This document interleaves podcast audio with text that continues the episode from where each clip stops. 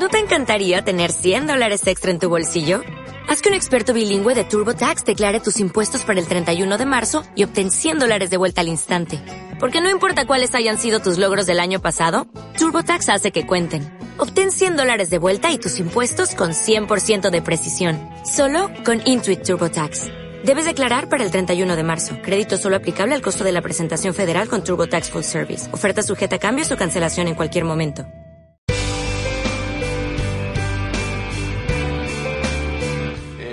Ocasión que estaba hablando de la amistad, estaba, va de decir, Jesús es bien amigoso, bien amigoso, bien amigoso, hasta que alguien me corrigió. O cuando quiero decir que yo sé algo, digo, yo sabo, yo sabo las cosas. Así que disculpas ahí y espero que podamos comunicarnos. Bueno, eh, lastimosamente hace cinco años me pasó una tragedia, así como película, una novela que ustedes bien han estado atentos todo el tiempo. Y eso me llevó a tomar una decisión tonta. Y no me, agu- me aguanto para escuchar ese sermón del, pastor. Tonto, no sea tonto. Y estoy, y, estuve en un momento por la situación que me llevó a tomar esta decisión, que me llevó a apartarme de Dios. Ya no quise nada más con Dios, ya no quise nada más con la iglesia, ya me aparté. Me volví en un hermano caído, me volví en un hermano que se fue a Egipto, me preparé para el mundial. Eh, me acobardé detrás de una situación que me pasó. ¿Cómo le llaman eso en su país? Allá en El Salvador le dicen piña o peperecha o otra palabra por ahí que no puedo mencionar. Pero me escondí detrás de esta situación. Me pasó esto y, ah, como me pasó esto, voy a dejar al Señor. Esto me llevó a vivir una vida en la cual dejé que me pasara cualquier cosa. No me importaba dónde iba, no me importaba con quién estaba. Lo único que quería era que Dios me llevara. Bueno, Dios tiene sus artimañas para traernos de regreso. Y Él me permitió venir acá a Salt Lake a poder trabajar, porque lo que se hace en Las Vegas, que se quede en Las Vegas, ¿verdad? Pero no fue así, yo me lo traje, me traje el dolor, me traje la amargura, me traje los sentimientos negativos que tenía. Y esto me llevó a, a vivir como yo quería. Bueno, un día Dios tocó mi vida, tocó mi corazón y dijo, mira, necesitas ir a una iglesia, necesitas congregarte, necesitas buscarme otra vez. Y un día que iba pasando por acá, siempre me acuerdo, siempre me acuerdo cuando pasaba en esta calle, miraba el rótulo que decía Life Church. Y siempre decía en mí, yo sé que hay vida en Jesús, yo sé que hay vida. Y así un día decidí venir acá, vine al culto, después iba a ir a otro lugar. Pero cuando me senté y escuché el sermón, Dios comenzó a hablar a mi vida en una forma como antes. Y decidí quedarme. Comencé otra vez a leer mi Biblia, comencé otra vez a orar, a estudiar, a congregarme. Que el hijo pródigo regresó. El Jonás fue escupido del pez. Y hoy Dios ha hecho un milagro en mí. Gracias por sus oraciones y por la bendición que ustedes han sido en mi vida. Bueno, nunca había experimentado una vida del inconverso, una vida en la cual Jesús no es el centro de todo. Pero ¿qué me pasó? Bueno, les voy a contar lo que me pasó. Prepárense, aquí va Daddy Yankee. Lo que pasó es que puse en duda a Dios. Puse en duda a Dios lo bueno que Él es, lo maravilloso que Él es. ¿Qué hace Dios maravilloso? ¿No es su amor, su bondad, aquellas cosas maravillosas que Él hace día tras día? Todo eso lo puse en duda. Todo eso, me olvidé de todo eso. Bueno, al punto que hice mi circunstancia tan grande que a Dios lo hice tan pequeñito que desapareció en mi vida.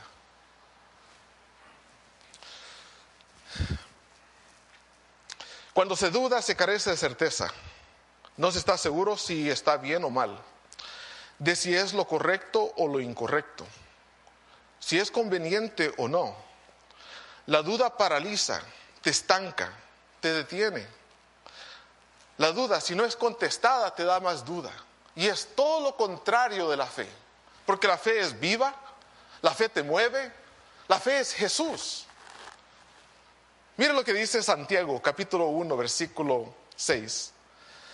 Pero pida con fe, no dudando nada, porque el que duda es semejante a la onda del mar, que es arrastrada por el viento y echada por una parte a otra. ¡Wow! Me gusta cómo lo dice el escritor William Shakespeare. ¿Saben quién es él? El que escribió Romeo y Julieta. Dice, nuestras dudas son traidoras y nos hacen perder el bien que podríamos ganar por temor a intentar. Por temor a intentar. Mire lo que Pablo le dice en Timoteo, capítulo 1, versículo 15. Palabra fiel es esta y digna de ser recibida por todos. Que Cristo Jesús vino al mundo para salvar a los pecadores, de los cuales yo soy el primero. Pero por esto fui recibido a misericordia, para que Jesucristo mostrase en mí, el primero, toda su clemencia, para ejemplo de los que habrían de creer en Él, para vida eterna. Por tanto, al Rey de los siglos, inmortal, invisible, al único y sabio Dios, sea honor y gloria por los siglos de los siglos. Amén. Mire, después de leer esto, uno le entra una seguridad y le da confianza en la palabra de Dios. Y lo bueno de la palabra de Dios es de que le puede contestar cualquier pregunta que usted tenga. Esa cabal, la que ahorita pensó. Todas las preguntas que usted tenga, la Biblia tiene una respuesta. Solo hay una pregunta que no le puede contestar. Y esa es la fecha y la hora cuando Cristo viene por su iglesia. De ahí todo, todo lo que usted quiera saber. Y Pablo comienza diciéndole a Timoteo, mira, esta palabra es fiel, esta palabra es confiable, hay confianza en ella. Y comienza primeramente diciendo, primero, que el Mesías o el Cristo, que significa Salvador, vino al mundo y es Jesús. Debe contarle un poquito de mi testimonio. Yo no nací en un hogar cristiano. Mi familia era tradicional. Eh, más, creo que a los 10 años me vinieron a bautizar. Y después la gran fiesta, ¿verdad? La fiesta, la borrachera, los pleitos y todo lo demás. Bueno, pero yo, a mí nadie me, instruyó del Señor. Nadie me dijo, mira, esto es lo que la Biblia dice. Mira, esto es lo que dice el Antiguo Testamento. No fue hasta en cuarto grado cuando conocí a un amigo que me llevó a la iglesia. Y me acuerdo muy bien ese día que fui a la iglesia. Llegué, el predicador predicando con todo, y yo bien dormido, hasta roncando en el culto. Tenía estaba niño. Pero nadie me dijo lo que decía en Génesis capítulo 3, versículo 15. ¿Qué dice? Dice, pondré enemistad entre tú y la mujer, y entre tu simiente y la de ella. Su simiente te aplastará la cabeza, pero tú le morderás el talón. Aquí comienza hablando de una profecía. Y es la primera que vemos en Génesis y la que tanto se esperaba, porque nos habla de que el Mesías vendría de una mujer. Y en Miqueas, capítulo 5, versículo 2, nos dice: Pero tú, Belén, Efrata, pequeña para estar entre las familias de Judá, de ti me saldrá el que, ser, el que será Señor en Israel. Y sus salidas son desde el principio, desde los días de la eternidad. Aquí nos habla de un lugar geográfico en donde Jesús nacería. Y mire lo que dice Zacarías, capítulo 9, versículo 9. Alégrate mucho, hija de Sión, da voces de júbilo, hija de Jerusalén. He aquí tu rey vendrá a ti, justo y salvador, humilde y cabalgando sobre un asno, sobre un pollino, hijo de asna. Esta es aquella parte cuando Jesús entra en Jerusalén montado en un burrito, burrito, así se dice, en un asno. Y lo que me llama la atención de esta profecía es de que en Daniel capítulo 9, para los que tengan tiempo y quieran estudiarlo, en el capítulo 9 calcula este momento, 480 años antes. ¡Wow! La Biblia, o sea, viene diciendo en el Antiguo Testamento que el Mesías, el Cristo vendría. Pero ¿qué pasa en el Nuevo Testamento? En el Nuevo Testamento nos comienza a hablar del Mesías. Y mire lo que dice en Gálatas capítulo 4, versículo 4. Sin embargo, cuando se cumplió el tiempo, eh, el tiempo establecido, Dios envió a su Hijo, nacido de una mujer y sujeto a la ley. En el 5 dice, Dios lo envió para que comprara la libertad de los que éramos esclavos de la ley, a fin de poder adaptarnos como sus hijos, como sus propios hijos. Lo que estaba pasando en este entonces, cuando vino Jesús, es de que las personas estaban esperando a un libertador, estaban esperando aquel guerrero, aquel dictador que vendría con una espada y le cortara la cabeza a los romanos. Eso es lo que tanto estaban esperando, porque ellos interpretaron esto de acuerdo a la necesidad que ellos tenían. Estaban siendo oprimidos por Roma, estaban siendo esclavizados, maltratados. ¿Y qué pasó? Vino Jesús, vino sentado en un asno, nació en un lugar humilde, nació de una mujer. Y lo que tanto se había prometido se cumplió. ¿Cuántas oraciones no hemos tenido nosotros que no se han cumplido? ¿Cuántas oraciones, cuántas peticiones estamos pidiendo y pidiendo y Dios todavía no responde? Y Dios todavía como que si está silencioso. Desde Malaquías a Mateo hubieron como 400 años de silencio. Y la gente suplicaba y pedía. Y muchas veces nosotros lo que nos pasa es de que estamos pidiendo y pidiendo y queremos que Dios nos conteste la forma que estamos pidiendo o que haga las cosas como nosotros queremos. ¿A cuántos aquí Dios le ha contestado su petición cabal en la forma que usted se la pidió. No muchas veces usa medios tan increíbles, cosas tan inesperadas que nunca nos imaginamos que Dios iba a contestar de esta forma. Y vino el Mesías y nadie lo reconoció. Mire, desde que conocí a Cristo a los 13 años, comencé a pedir por, mi familia. Suplicaba, Señor, obra, que vengan a conocer la salvación, que conozcan de Jesús, que lo acepten en su corazón. Y hace unos dos años que voy a visitar a mi madre allá en Las Vegas, que la voy a visitar, me dice, pues estoy yendo a la iglesia. Ah, de verdad le digo. Y me pidió que la acompañara y volviendo que va a una iglesia cristiana. Hace poco que le hablé, me estaba hasta cantando los cánticos y, y las cosas, y yo, wow. Después de 13 años pidiendo, Dios contestó. 13 años. Tal vez usted está pidiendo por algo y Dios todavía no le contesta. Hay que ser paciente, hay que esperar. Y si no contesta, hay que seguir, porque eso es lo que dijo, que cualquier cosa que pidiéramos en el nombre de Jesús, Él lo contestaría. Y dice que, sin embargo, en el, en el Gálatas dijo que, sin embargo, en, se cumplió en el tiempo establecido. Esto nos da a nosotros confianza en lo que la palabra dice. Pero mire también, le sigue diciendo Pablo a Timoteo, número dos, que solo Jesús puede salvarme de mis pecados que solo Jesús puede salvarme de mis pecados. El pecado nos separa de Dios y nosotros no tenemos nada con qué negociar con Dios. Nos dice en la Biblia, en Isaías capítulo 64, Versículo 6. Estamos todos infectados por el pecado y somos impuros.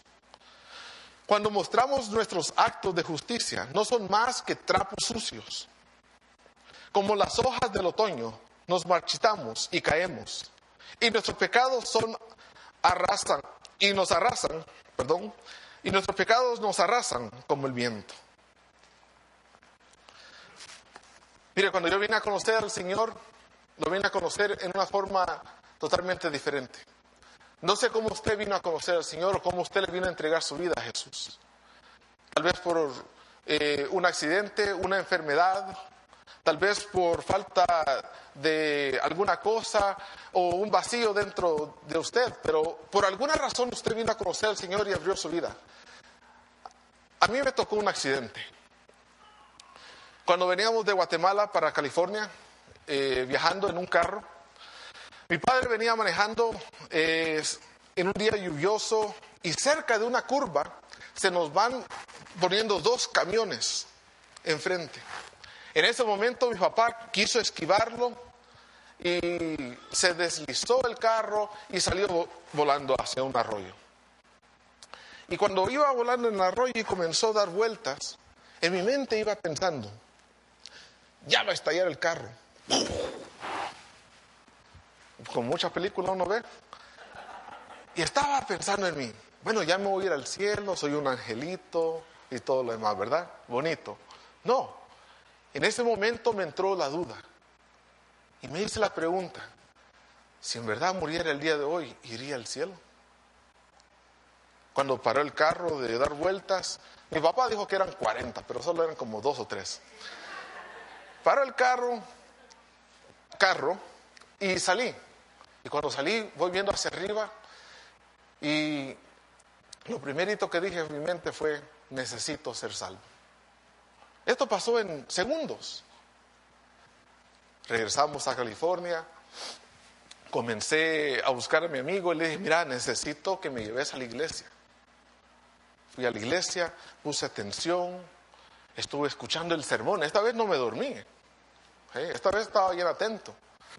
Y lo que pasó es que el 31 de octubre de 1993 vine a reconocer que el sacrificio en la cruz es todo suficiente para salvar mis pecados. Ese día le entregué mi vida a Cristo. Y me di cuenta de que Juan 3:16, ¿saben lo que dice Juan 3:16? ¿Saben lo que dice Juan 3:16?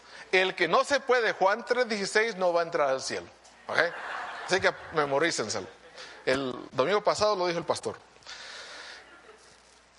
Pero ¿qué pasa?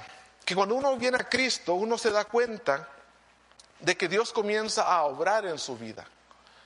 Y uno se da cuenta que el pecado, como lo, ha estado separando de Dios y ahora viene a entregar su vida a Cristo, ahora el, Dios comienza a obrar en su vida que lo comienza a alejar del pecado. Y eso le permite a uno crecer en Cristo. Mira lo que dice Juan capítulo 1, versículo 9. Dice, si confesamos nuestros pecados, Él es fiel y justo para perdonar nuestros pecados y limpiarnos de toda maldad. Mira, cuando conocí a Cristo comenzó Dios a obrar en mi vida, el Espíritu Santo comenzó a ministrarme y a convictarme de pecado.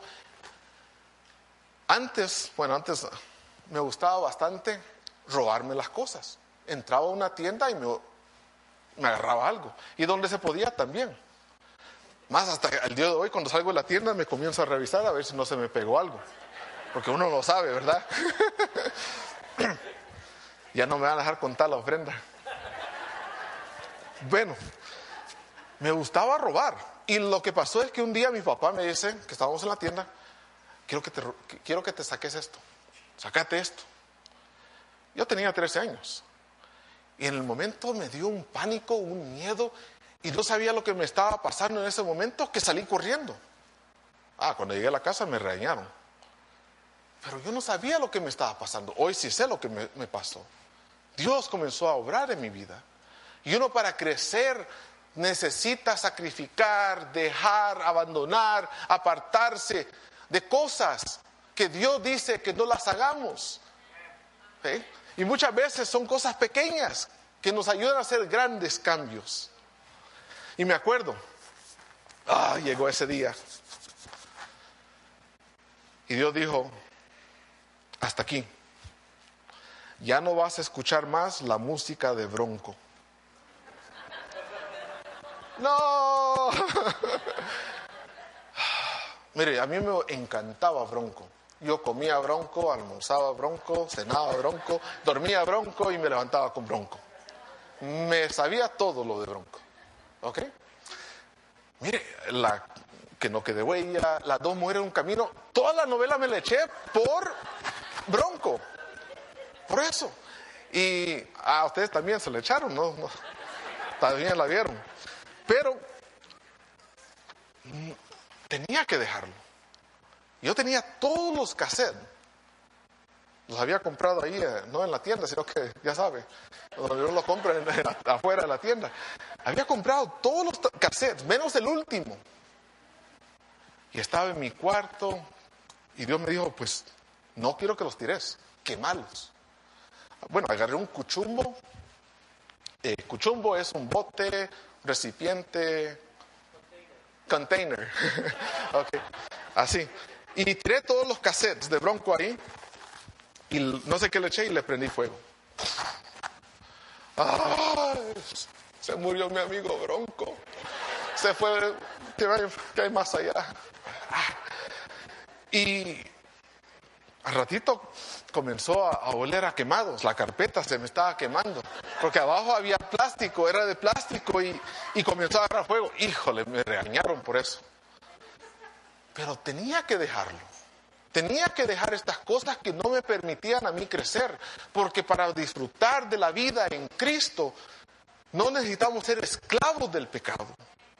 Romanos capítulo 6, versículo 12 nos dice, por, tan, por lo tanto, no permitan ustedes que el pecado reine en su cuerpo mortal, sino obedezcan a sus malos, ni, perdón, ni obedezcan a sus malos deseos. No ofrezcan los miembros de su cuerpo al pecado como instrumento de injusticia. Al contrario, ofrézcanse más bien a Dios como quienes han vuelto de la muerte a la vida, presentando los miembros de su cuerpo como instrumento de justicia. Así el pecado no tendrá dominio sobre ustedes, porque ya no están bajo la ley, sino bajo la gracia. Me gusta lo que dice mi hermana Alejandra Estamateas. Dice, vos tenés que alejarte de lo malo, pero acercarte a lo bueno. Vos tenés que alejarte de lo malo, pero acercarte a lo bueno. Muchas veces nos dicen, huya del pecado, apártase del pecado, no se acerque a esto que le hace mal. Está bueno.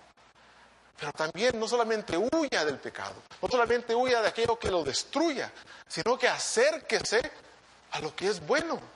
Acérquese a lo que en verdad le edifica, le cambia. Y número tres, sabemos que lo bueno es que Jesús es digno de mi adoración. Jesús es digno de mi adoración. Inclinarnos a Dios, darle a Él, ofrecerle lo mejor, hacer todo lo posible para agradarlo, agradarlo a Él. ¿Por qué? Miren lo que dice Corintios capítulo 15, versículo 17. Si Cristo, y si Cristo no ha resucitado, entonces la fe de ustedes es inútil y todavía son culpables de sus pecados.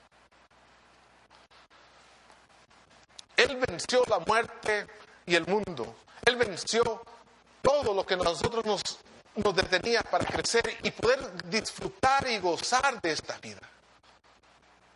Muchas veces hay que bajarse de la mula y hay que darle todo a Dios. Todo. Entregárselo a Él. Por eso, en gratitud, todo lo que hago será para Él. Colosenses capítulo 3, versículo 16 dice que el mensaje de Cristo, con toda su riqueza, llene sus vidas. Enséñense y aconsejense unos a otros con toda la sabiduría que Él da. canten salmos y hagan canciones espirituales a Dios con un corazón agradecido. Y todo lo que hagan o digan, háganlo como representantes del Señor Jesús y den gracias a Dios Padre por medio de Él. En gratitud yo voy a hacer todo lo posible para agradar a Dios. Y mire, después de tanto tiempo y se me permitió a mí poder servir como mujer aquí, me acuerdo el primer día. No, hombre, yo estaba, yo estaba feliz, yo estaba lleno de alegría. Yo me sentía como que si estaba en el cielo con los angelitos. Y vine temprano, como se tiene que venir temprano, a cambiar los sobres, a poner los otros sobres, a ver de que todo esté bien arreglado. Yo estaba bien contento. Ah, yo agarraba el sobre, ponía el otro y así. Bien contento. Hasta que un momento una hermana ya dijo, para no señalar, ¿quién hizo esta sección? Y era la mía. Y me acerco, hermano, esto lo puso mal, esto no se hace así, esto no se hace así, esto lo tiene que hacer así. Wow. Y en ese momento me di cuenta que no importaba si yo me sentía bien, si yo me sentía mal, si estaba feliz, si me estaba pasando lo que me estaba pasando, si era bueno, si las circunstancias eran malas, si las circunstancias eran buenas, si tenía dinero o no tenía dinero, a Dios se le agrada con un corazón agradecido. No importa cómo esté. Uno no tiene que ser como la chimoltrufia y venir acá así mal vestido, venir a cantar como la chimoltrufia, venir a trabajar como la chimoltrufia, ya saben que se anda moviendo por todos lados. Se trata de servir a Dios con todo el corazón. Por si no la conocían.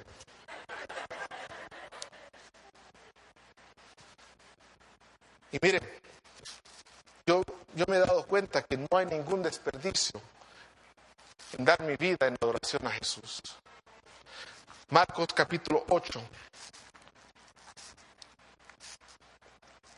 versículo 34. Comienza diciendo, entonces llamó a la multitud para que se unieran a los discípulos y dijo, si alguno de ustedes quiere ser mi seguidor, tiene que abandonar su manera egoísta de vivir, tomar su cruz y seguirme. Si tratas de aferrarte a la vida, la perderás. Pero si entregas tu vida por mi causa y por causa de las buenas noticias, la salvarás. ¿Y qué beneficio obtienes si ganas el mundo entero, pero pierdes tu alma? ¿Hay algo que valga más que tu alma? Como le dije, desde que era joven, el Señor me llamó a servirle. Y en ese tiempo comencé a dedicar mi vida a Él. Todo lo que hacía para agradarlo. Bueno, que cuando salí de la high school me fui para El Salvador y no me importó qué gastaba. Invertí todo mi dinero, invertí todo lo que tenía para que una alma conociera a Jesús. Allá estuve aguantando hambre, allá estuve caminando, allá estuve en lugares peligrosos, pero no me importó porque estaba adorando a Dios, estaba adorando a mi Cristo, el que me salvó, el que entregó su vida por mí. Y mire, a mí me da una vergüenza poder, bueno, venir el día de hoy y decirles que me aparté por cinco años. Me da una vergüenza. Por eso me escondía. Porque, ¿cómo es posible que abandoné a mi Cristo? ¿Cómo es posible que hice esto por una tontera? Y yo me vine a dar cuenta. Y estoy seguro, y no hay duda en mí, que Jesús es nuestro Salvador que no hay nadie más quien venció la muerte para darnos vida y que adorarle es todo lo que puedo hacer en gratitud por todo lo que Él ha hecho en mí. Gálatas 2.20 dice, Con Cristo estoy juntamente crucificado. Y ya no vivo yo, mas vive Cristo en mí. Y lo que ahora vivo en la carne, lo vivo en la fe del Hijo de Dios, el cual me amó y se entregó a sí mismo por mí. Porque palabra fiel es esta y digna de ser recibida. Señor, gracias te damos. Gracias te damos, Señor. Gracias te damos, Señor.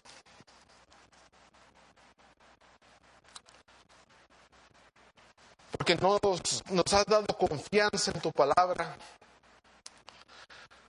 Sabemos que las dudas que tanto guardamos dentro de nuestro corazón y nuestra mente, tú las aclaras todas. Sabemos que tu palabra es fiel. Y fiel es todo lo que tú prometes y dices.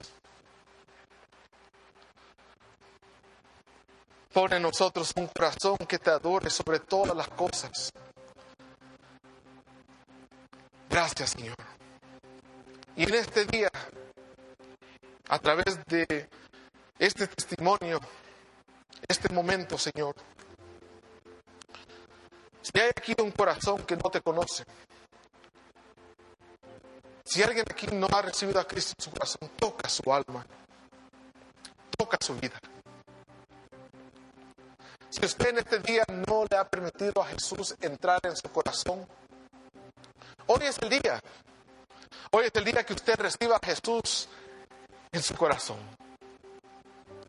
No se trata de un cambio de iglesia o de religión, se trata de tener a Jesús en su corazón.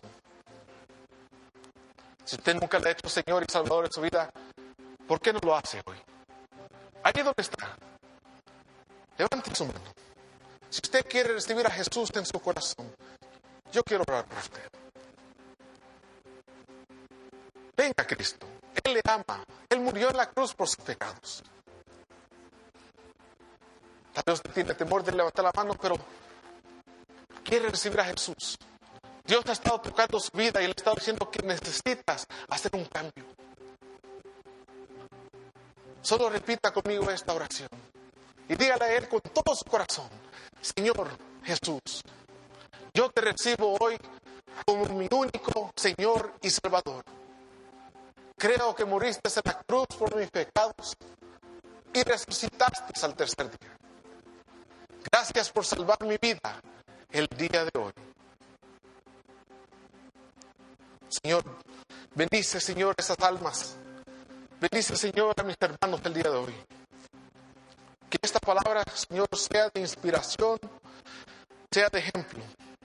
Que tú puedas hacer grandes cambios a pesar de cómo estemos.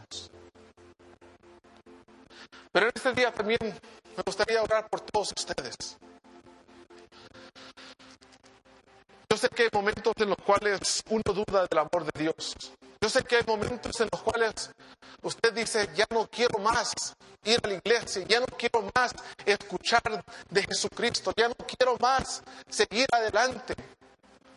Quiero abandonar a mi esposo, quiero abandonar a mi esposa, quiero abandonar a mis hijos. Ya estoy cansado de todo lo que me está pasando en la vida.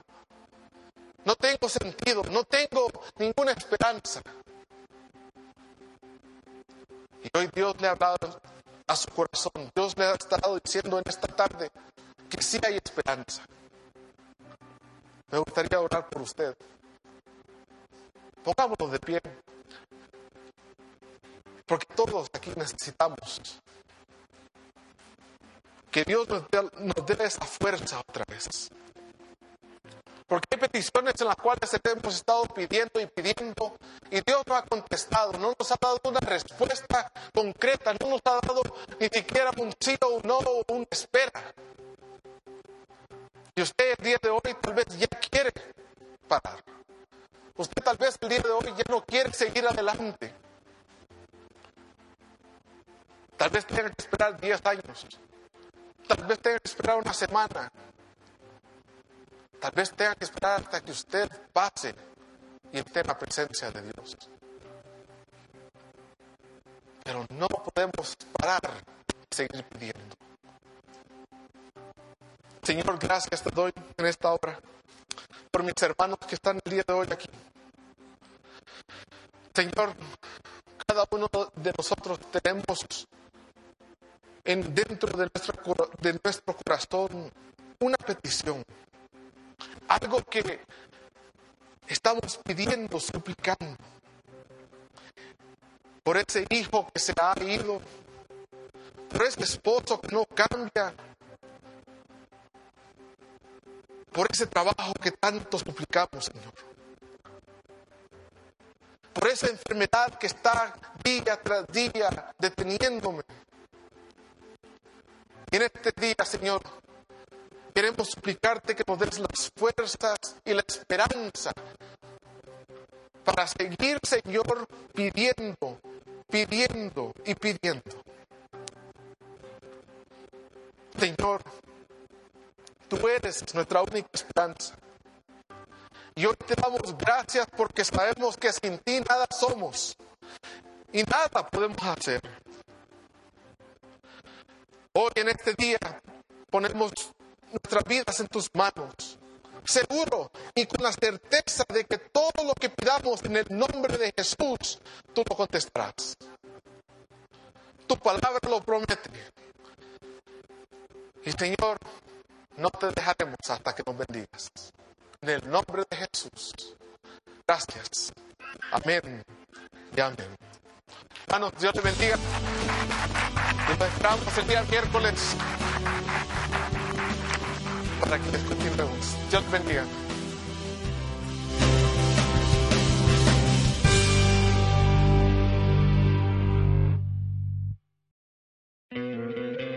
¿No te encantaría tener 100 dólares extra en tu bolsillo? Haz que un experto bilingüe de TurboTax declare tus impuestos para el 31 de marzo y obtén 100 dólares de vuelta al instante. Porque no importa cuáles hayan sido tus logros del año pasado, TurboTax hace que cuenten. Obtén 100 dólares de vuelta y tus impuestos con 100% de precisión. Solo con Intuit TurboTax. Debes declarar para el 31 de marzo. Crédito solo aplicable al costo de la presentación federal con TurboTax Full Service. Oferta sujeta a cambios o cancelación en cualquier momento.